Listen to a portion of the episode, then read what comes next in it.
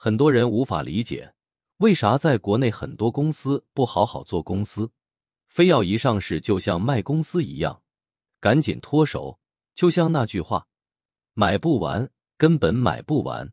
核心就在于，一个是董事长说了算，一个是 CEO 说了算。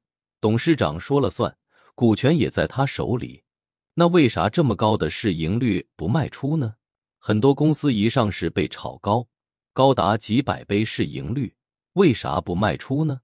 这种情况下，对于拥有高额股权的人来说，现在脱手就是最好的时机。